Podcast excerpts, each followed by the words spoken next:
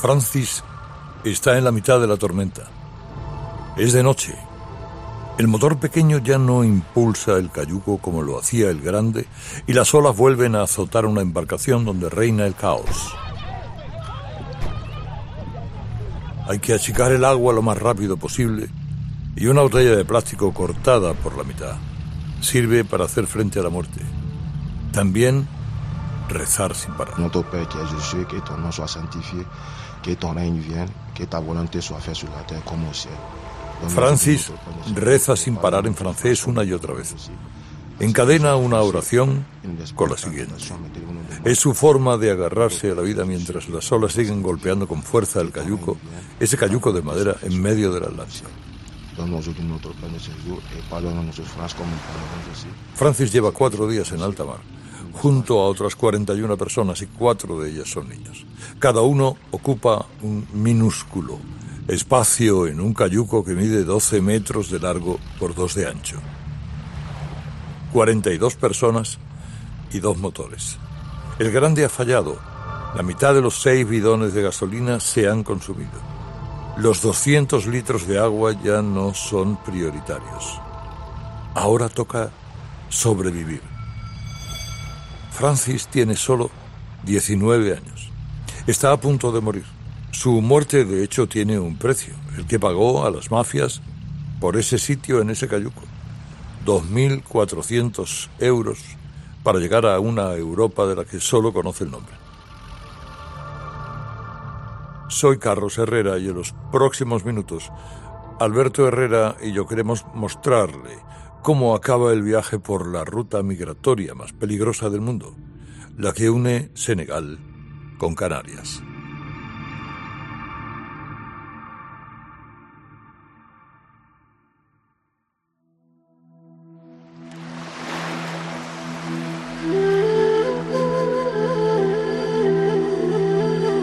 El drama de llegar a Europa. Un podcast original de Cope. Episodio 2. Canarias, el principio de otro largo camino.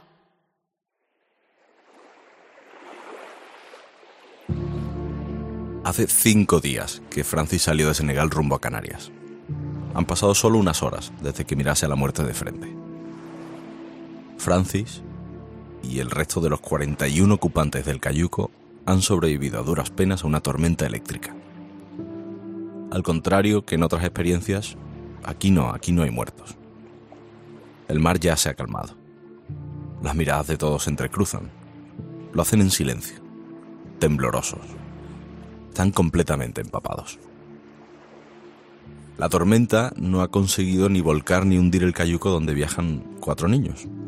Ahora toca sobrevivir, en medio del Atlántico, sin comida y deshidratados. Ninguno de ellos, ninguno es capaz de saber cuánto tiempo pasará hasta que vean tierra en el horizonte. Ninguno de ellos sabe si serán capaces de sobrevivir. Las horas transcurren y lo hacen lentamente. Son 42 personas a la deriva, sin rumbo, con escasas posibilidades de seguir viviendo. Los recuerdos se agolpan en sus mentes. Irrumpen sentimientos contradictorios. Dosis de arrepentimiento por la decisión que tomaron hace solo cinco días.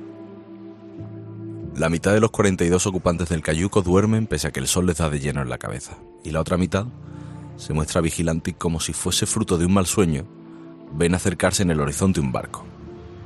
Pese a su reacción inicial, no es una alucinación. Sus ojos dibujan una silueta con su forma. Es real, y a medida que se acerca comprueban que es más grande que su patera, mucho más. Es una patrullera de salvamento marítimo. Han sido localizados. El nerviosismo está a punto de jugarles una mala pasada, hacer que el cayuco vuelque. Cuando hablo con Francis, me reconoce algo me reconoce que tiene esa bandera de España clavada en su mente. Imagínate que se rompe la patera, vas a morir. Entonces cuando ves algo que, alguien que te va a venir a salvar, eh, vas a ser muy contento.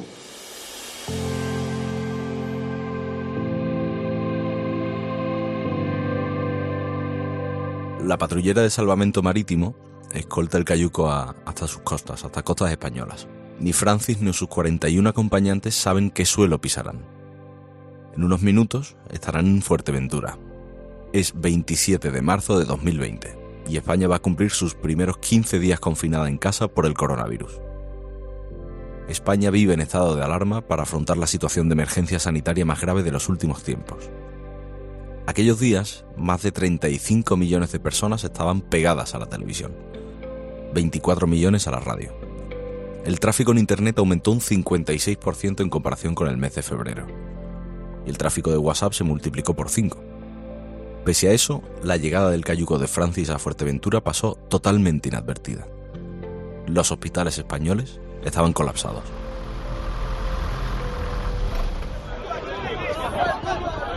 Francis pisa tierra. Apenas tiene fuerzas. Han pasado cinco días en la misma posición, la misma posición. La misma posición en un cayuco que ha recorrido más de 500 kilómetros. Y llega con lo opuesto. Tras el cribado inicial que realiza el personal sanitario y la Guardia Civil para determinar su estado de salud, es conducido a unas dependencias donde pasará las siguientes horas. En su cabeza hay un solo pensamiento tiene que conseguir un teléfono para ponerse en contacto con su madre. La primera llamada desde Europa será ella, su madre. No quiere preocuparla, solo decirle que está vivo. Ella se queda lloraba porque es muy difícil, porque, porque siempre entendía que hay una patera que se hace un naufragio que le daba miedo mucho y, se quiere llorar. Han pasado tres años. Cuando le pregunto a Francis por la edad de su madre, me sorprende que no me la sepa decir. Por momentos duda, 30, 40, 40, 50, y algo me contesta. Aquel 31 de marzo de 2020, Roslyn no puede creer lo que está escuchando. Francis ha salido de su casa con tan solo 18 años y 12 meses después, 12 meses después, su madre por fin tiene noticias suyas. Sabía que tuvo que cruzar varios países para lanzarse al mar en Cayuco. Su padre intentó por todos los medios que no lo hiciera. Ahora, con 19 años, Francis acaba de cumplir su objetivo, o por lo menos, acaba de recorrer el principio de otro largo camino, el de su estancia en Europa. Aquel 2020 llegan a Canarias 21.000 personas como Francis. Desgraciadamente, 2023 ha superado aquellas cifras. 31.817 personas han arribado ya a las islas. Es el dato, ahora mismo, pero irá más seguro. Sobre quienes salieron y nunca llegaron a Europa, eso sí, no hay cifras oficiales. Este año se calcula que ya hay más de 2.000 muertos en esa ruta.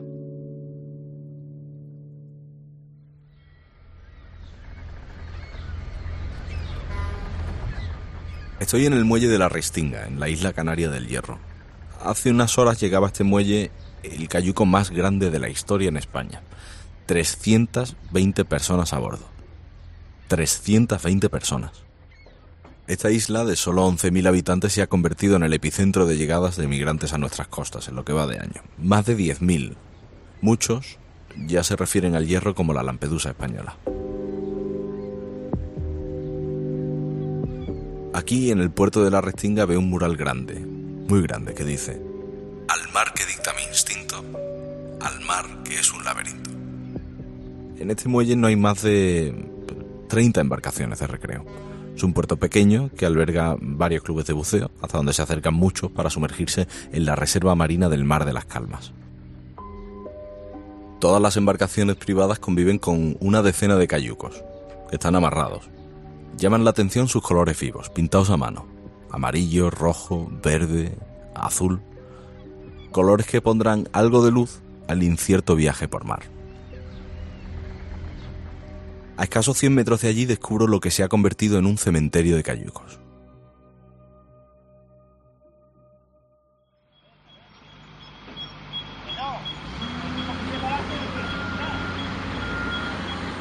Un primer reconocimiento visual me trae a la memoria el cementerio de chalecos salvavidas naranjas que vi en la isla de Lesbos en 2016 y que pertenecían a los miles de sirios que huyeron de su país en patera por Turquía. Un par de operarios revisan los añicos en los que se han convertido los cayucos que llegaron hace meses. Mañana, mañana llegará Fouseini, con un camión, para retirar los restos. Fouseini, buenos días. Buenos días. Te pregunto, tú eres de Mali, ¿verdad? Sí, yo soy de Mali. Fouseini es de Mali. Pisó esta isla del Hierro hace cosa de 14 años, el 7 de febrero de 2009. Tú sabes, mm, por necesidad, ¿no? Esta fecha no se olvida, amigo.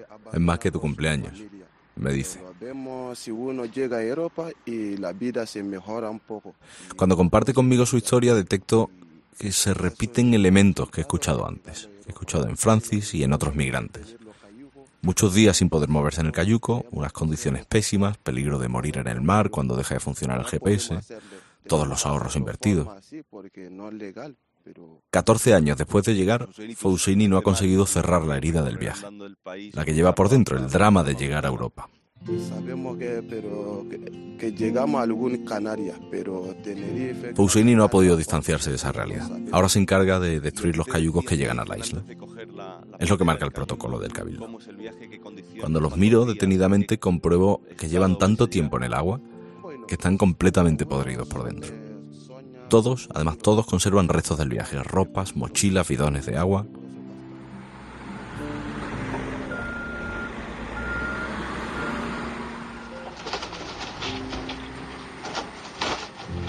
Foussini utiliza una máquina excavadora para destruir los cayucos. Y ha perdido la cuenta de los cayucos que, que, que ha destrozado este año. Cuando uno callejea por el hierro, percibe que cada esquina, cada rincón está sellado con, con grandes dosis de solidaridad. A escasos metros de este puerto, los vecinos me insisten en algo, en que debo conocer Casa Juan. Subo una pequeña cuesta desde donde se ve el muelle de la Restinga. Casa Juan es un, un restaurante tradicional canario. Se puede comer buen pescado, algo de marisco, papas. Está en una zona residencial, de edificios pequeños. Cuatro mesas en la terraza y otras diez en el interior. No es un local grande, pero les llega bien para vivir.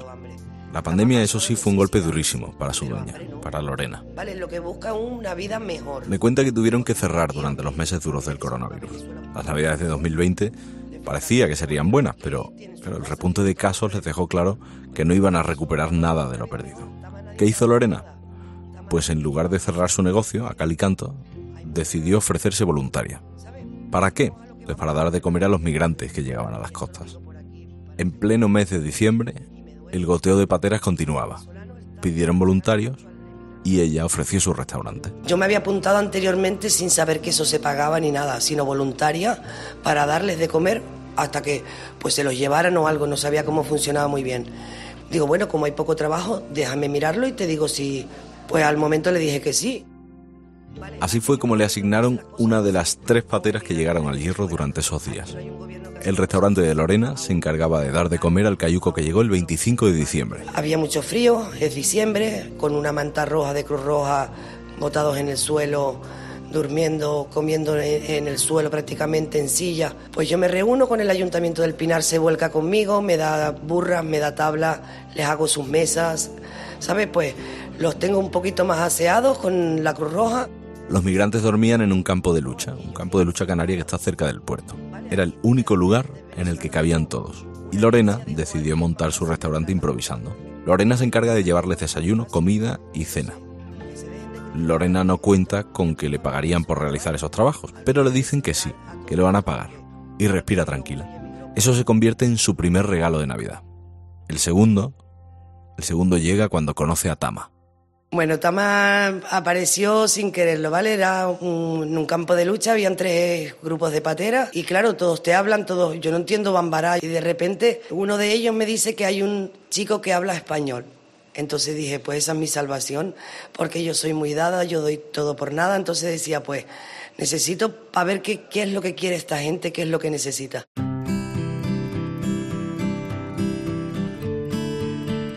Fíjate lo que me ha dicho Lorena. De las tres pateras que se encontraban en el campo de lucha, solo una persona sabía español. Y ese era él, ese era Tama. Si estamos viniendo... Él es de Mali, pero había aprendido nuestro idioma antes, en Guinea Ecuatorial. Allí estuvo estudiando español, durante un año. Lorena vio en Tama la oportunidad de comunicarse con el resto. Así es como Tama le cuenta su historia. Ocho días en un cayuco, en pleno invierno. Se fue sin decirle nada a sus padres. Ni mi padre, ni mi madre, ni nadie más. Solo lo sabía mi hermano. porque a él le había dicho voy a, voy a subir en, la patera. Después de un mes o un par de semanas, y no sabe nada de mí, es que no estoy, no estoy vivo porque un, un cayuco, nunca he visto el mar. La primera vez que vi el mar y me metí, entonces lo dije, le dice así. Y esa fue la primera vez y sin saber nadar tampoco. Tama se lanza al Atlántico sin saber nadar y sin haber visto el mar nunca. Lo hace desde Gambia, más de 1500 kilómetros en línea recta. Una auténtica, una auténtica locura. Pero Tama toca tierra canaria. Tama y Lorena se entienden rápidamente. Tama se convierte en su ayudante para gestionar la crisis. Le hace de traductor y facilita el trabajo de Lorena con las comidas. Pasan esas navidades juntos e incluso celebran el cumpleaños de Tama en familia, que cumplía 24 años. Pero el protocolo marca que abandonar el hierro es cuestión de tiempo. Así es como Tama viaja hasta Tenerife. Allí permanecerá 20 días. Luego se lo llevarán en avión hasta Madrid. Le montarán en un autobús y le ubicarán en Almería. Luego pasará a Jaén, después a Granada y estando allí recibirá la llamada de Lorena. Lorena tiene un puesto de trabajo para él en su restaurante. Ella misma se encargará de ayudarle con el tema de los papeles y también está dispuesta a costearle el billete.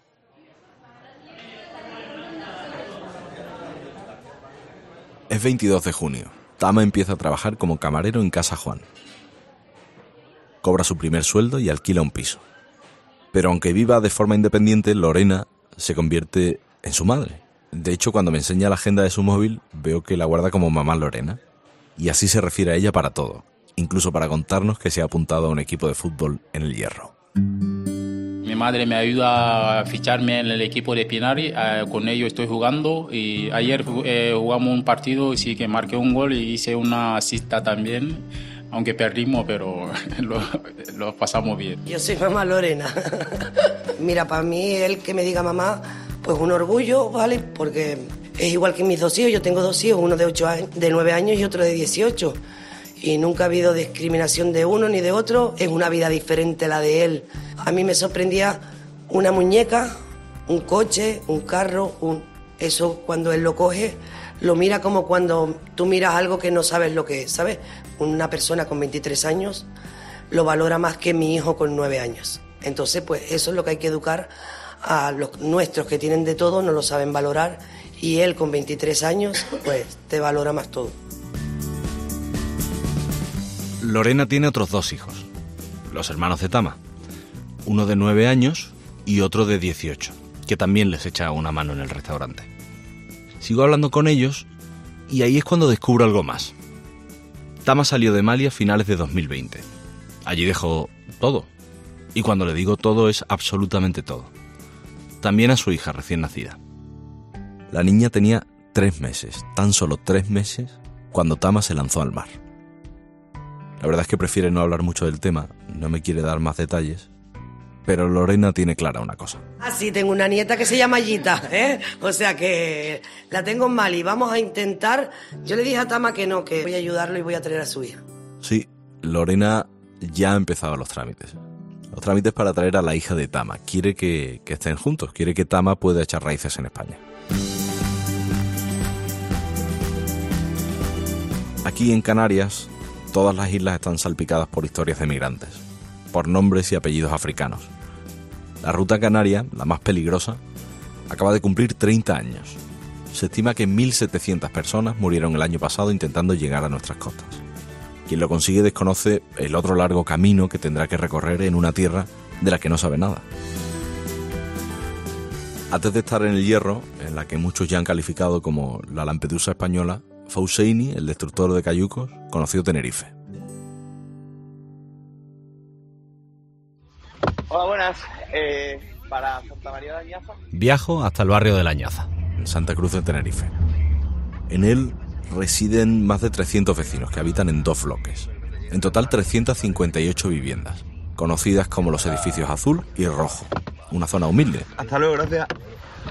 Allí conozco a Bubakar. Imagínate si, si tienes tu sitio solamente así. Este joven de Gambia y de 21 años llegó a España en plena pandemia y lo hizo siendo menor de edad. con tan solo 16 años. Cuando quedo con él, me cuenta que siempre quiso estudiar en África, vincular su futuro profesional a un continente, pero después me reconoce que cuando tu familia es pobre, pues eso es muy difícil. Con solo 8 años, con 8 años, ¿eh? Tiene que ponerse a trabajar cargando las maletas de los turistas que utilizaban un ferry. No tenía sueldo fijo. Lo único que conseguía eran pues, propinas. Cansado de esa situación y de ver cómo sus amigos estudiaban para luego ganar solo 100 euros al mes, decide dar el paso e intentar llegar a Europa por la ruta canaria, la más mortífera. Y aquí está, bueno, Layi, Mayoro, que es de Senegal, Yacine, que es de Marruecos, Layi, que es de Mali. Que bueno, ahí va, y aquí tienes en la cocina preparando la comida de hoy. Cuando uno accede a la casa de Bubacar y de Habibu, lo primero que se encuentra es un tendedero, algo de ropa secándose. Son ellos ¿eh? los que hacen todo, lavan, cocina. En el salón unos cuadros con imágenes del mar les recuerdan de dónde vienen. Dos sofás cubiertos por dos mantas y dos mesas de madera ocupan todo el espacio. Sobre la más pequeña un cuaderno, un cuaderno escrito a mano, con verbos y números, que certifica que estudian ortografía y matemáticas. Todos llegan a España sin saber castellano y todos tienen elementos comunes. Habibu es de Mali, el país más inestable de África.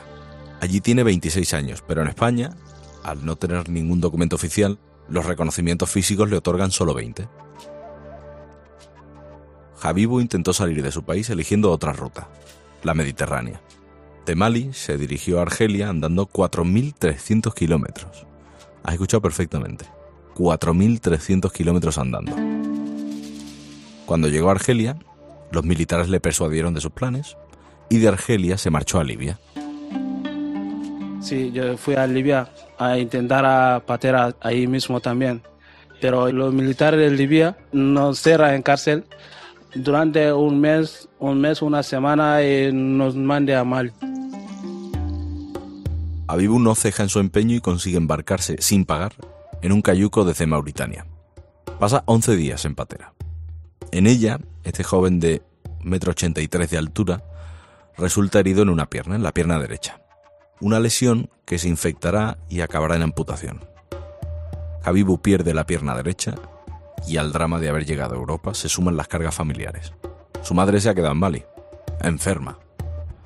Necesita que le envíe parte de los 700 euros que gana en su trabajo para comprar medicamentos. Cuando tiene médico y me llama, me dice que necesita eso, y yo lo mando eso.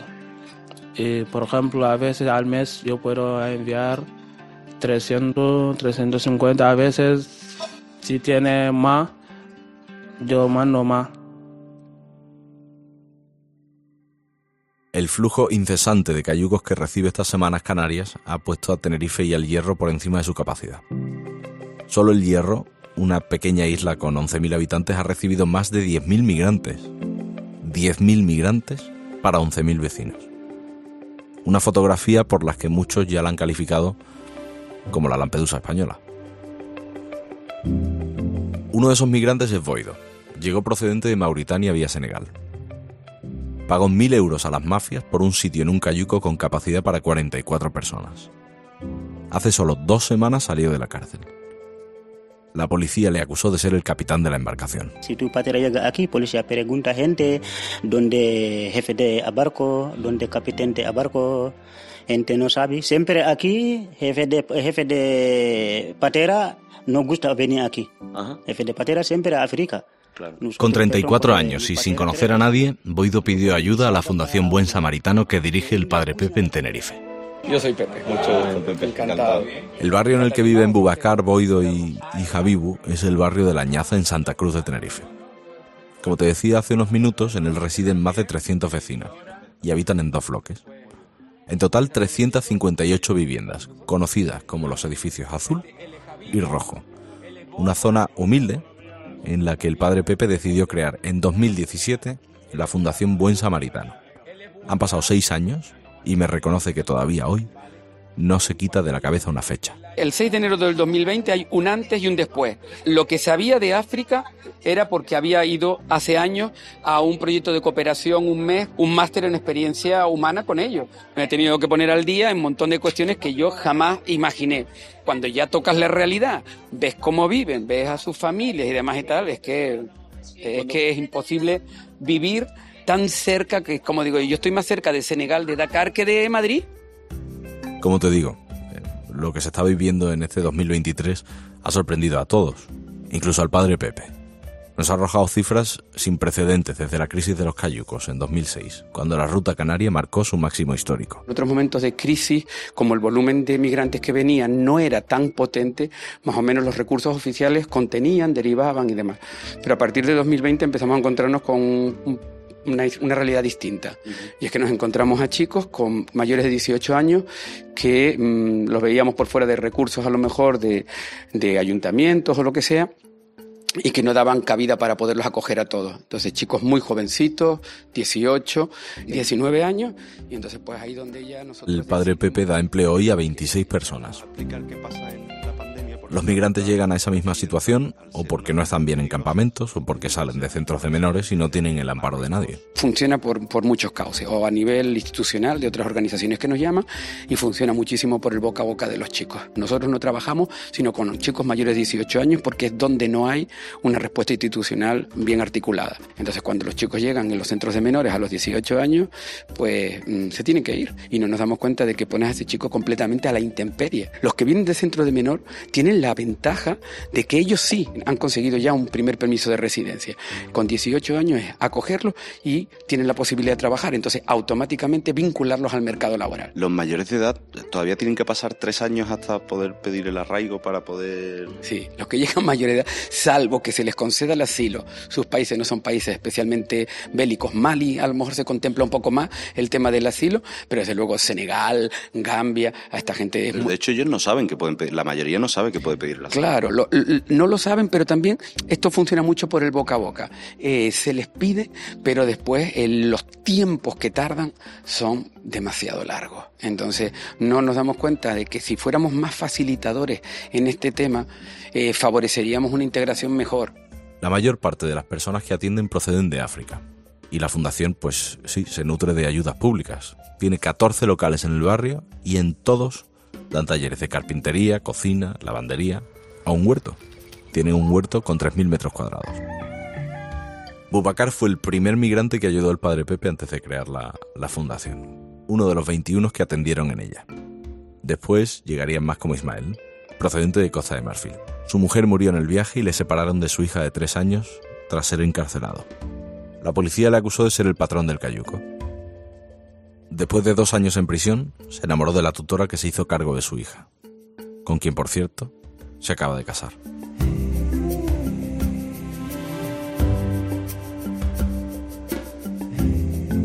Después de todo esto, y, a pesar de las llegadas constantes en, en pateras, ¿hay esperanza? Pues hombre, el padre Pepe no duda ni un segundo en contestarme. Esperanza hay muchísima. Si nosotros fuéramos capaces de abrir un poquito más la, la mente a que eh, no nos invaden, eh, no vienen a quitarnos nada, eh, sino todo lo contrario. una de las cosas que a mí más me ha impactado es ver el sentido de familia que tienen esta gente. O sea, lo de Senegal, lo de Mali, el sentido de, de pertenencia a su familia. a lo mejor no son tan de manifestar más eh, tan afectuosamente los vínculos familiares, pero el compromiso con su familia es brutal, es lecciones de vida para nosotros.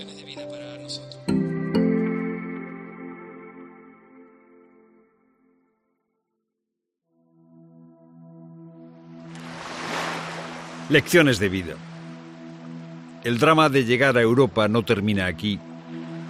Algunos han bautizado a la isla del Hierro como la Lampedusa española.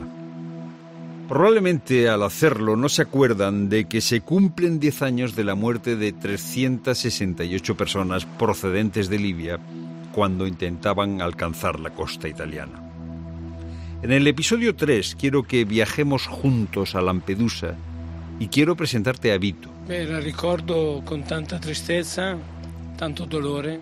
Cuando recuerdo con él aquella madrugada, le vienen enseguida a la mente las imágenes de cuerpos ardiendo, migrantes lanzándose al mar, el sonido de los gritos de auxilio, el olor a gasolina o la de su barco repleto de personas. Porque sí, Vito, aquella madrugada Vito, rescató a muchos migrantes con vida.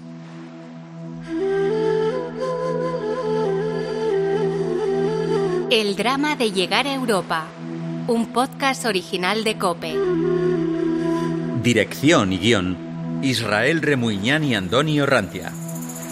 Producción, Israel Remuñán. Diseño sonoro, Jesús Agudíez. Documentación, Mari Carmen Bernal.